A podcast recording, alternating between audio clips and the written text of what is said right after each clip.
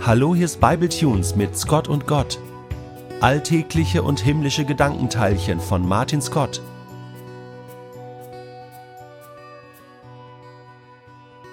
Königshäuser sind mir per se Schnurz. Ich meine damit die europäischen. Alle anderen auch, aber von denen bekomme ich erst gar nichts mit. Erstaunt nehme ich aber immer noch und beinahe täglich zur Kenntnis, wie sehr das spanische oder das niederländische, das dänische oder auch das schwedische Königshaus Thema in den Medien sind. Und damit meine ich nicht nur bunte Illustrierte wie Gala, das neue Blatt oder In Touch. Jetzt gibt es ein einziges Königshaus, für das ich mich dann doch ein ganz klein wenig interessiere, und das hat familiäre Gründe. Es ist das britische Königshaus, denn mein Vater war Engländer. Und bei uns zu Hause an der Wand hingen tatsächlich ein paar royale Bilder. Ich glaube aber, dass die da eher deswegen hingen, weil meine Mutter dachte, sie würde meinem Vater damit eine Freude machen, der sich nicht den Hauch eines Wimpernschlags für Lady Di interessierte. Dennoch habe ich zu Hause etwas aufgesogen und bei Queen Elizabeth, Prince Charles oder auch Camilla Parker Bowles höre ich etwas genauer hin, wenngleich ich stattdessen auch einfach eine HSV-Niederlage angucken könnte, die ähnlich erquicklich ist. Nun, dieser Reflex, da doch mal einen Augenblick lang hinzuschauen, wohnte mir auch inne, als Prince Harry und Meghan Markle 2018 heirateten. An ihrer Hochzeit kam ich irgendwie nicht vorbei. Und das lag eigenartigerweise daran, dass ich zunächst von irgendwoher hörte, dies sei eine bemerkenswerte Hochzeit gewesen, oder zumindest hätte etwas Bemerkenswertes in ihr stattgefunden.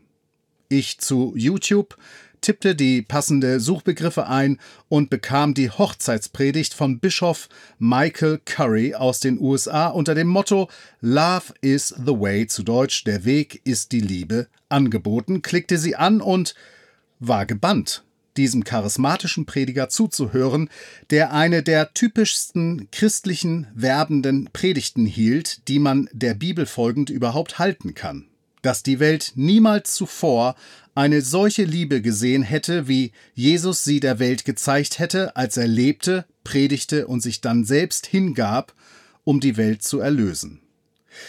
Stellt euch diese Liebe in unserem Leben vor, in unseren Familien, in unserem Alltag, im Business, predigte Curry weiter und beeindruckte dabei nicht nur durch die Art und Weise, wie er völlig begeistert sprach, sondern auch durch seine beinahe ganz körperliche Gestik, mit der er alles, was er sagte, unterstrich.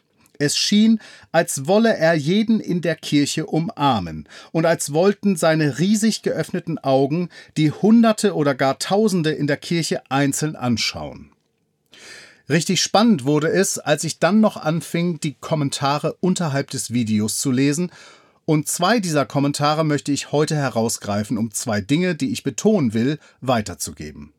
Kommentar Nummer eins war, wenn Kirche immer so wäre, dann würde ich da öfters hingehen. Und ich möchte mich anschließen und sagen, lasst uns Kirche so machen.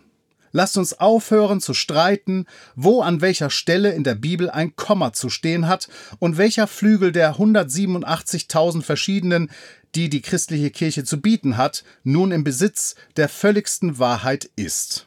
Lass die Leidenschaft hervortreten, warum ein Christ glaubt. Wenn du also Verantwortung trägst in Jugendarbeit oder Gemeinde, dann biete deinen Zuhörern in Gottesdienst und Co. dein Herz an und frage dich, was dich an Gott begeistert.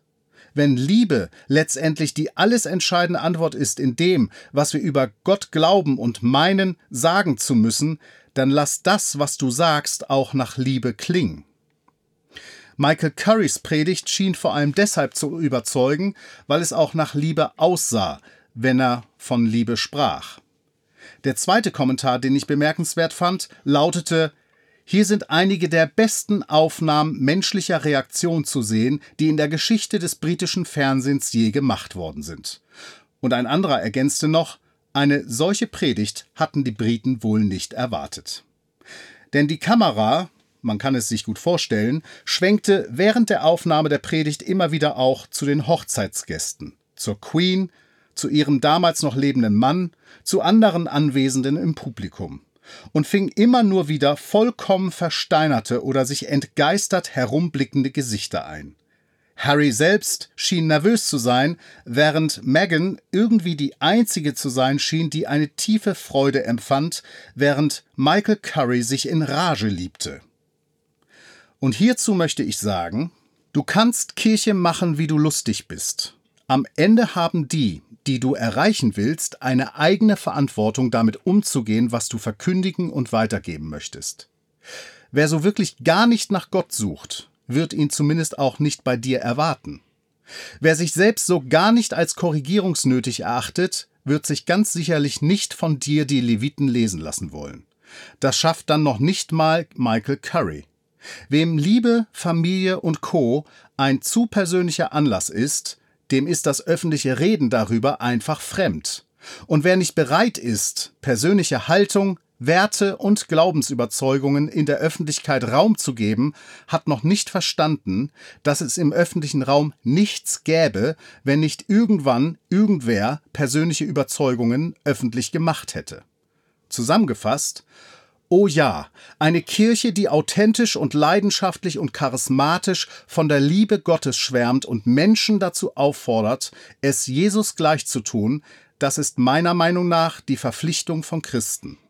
Und wenn du dich nicht als Christ bezeichnest, dann kannst du nicht die Verantwortung an einen einsamen Predigerbühnendarsteller abgeben, um ihm am Ende seiner Predigt vielleicht nur drei von zehn Punkten zu geben, weil du innerlich eigentlich auf jemanden bestehst wie Michael Curry.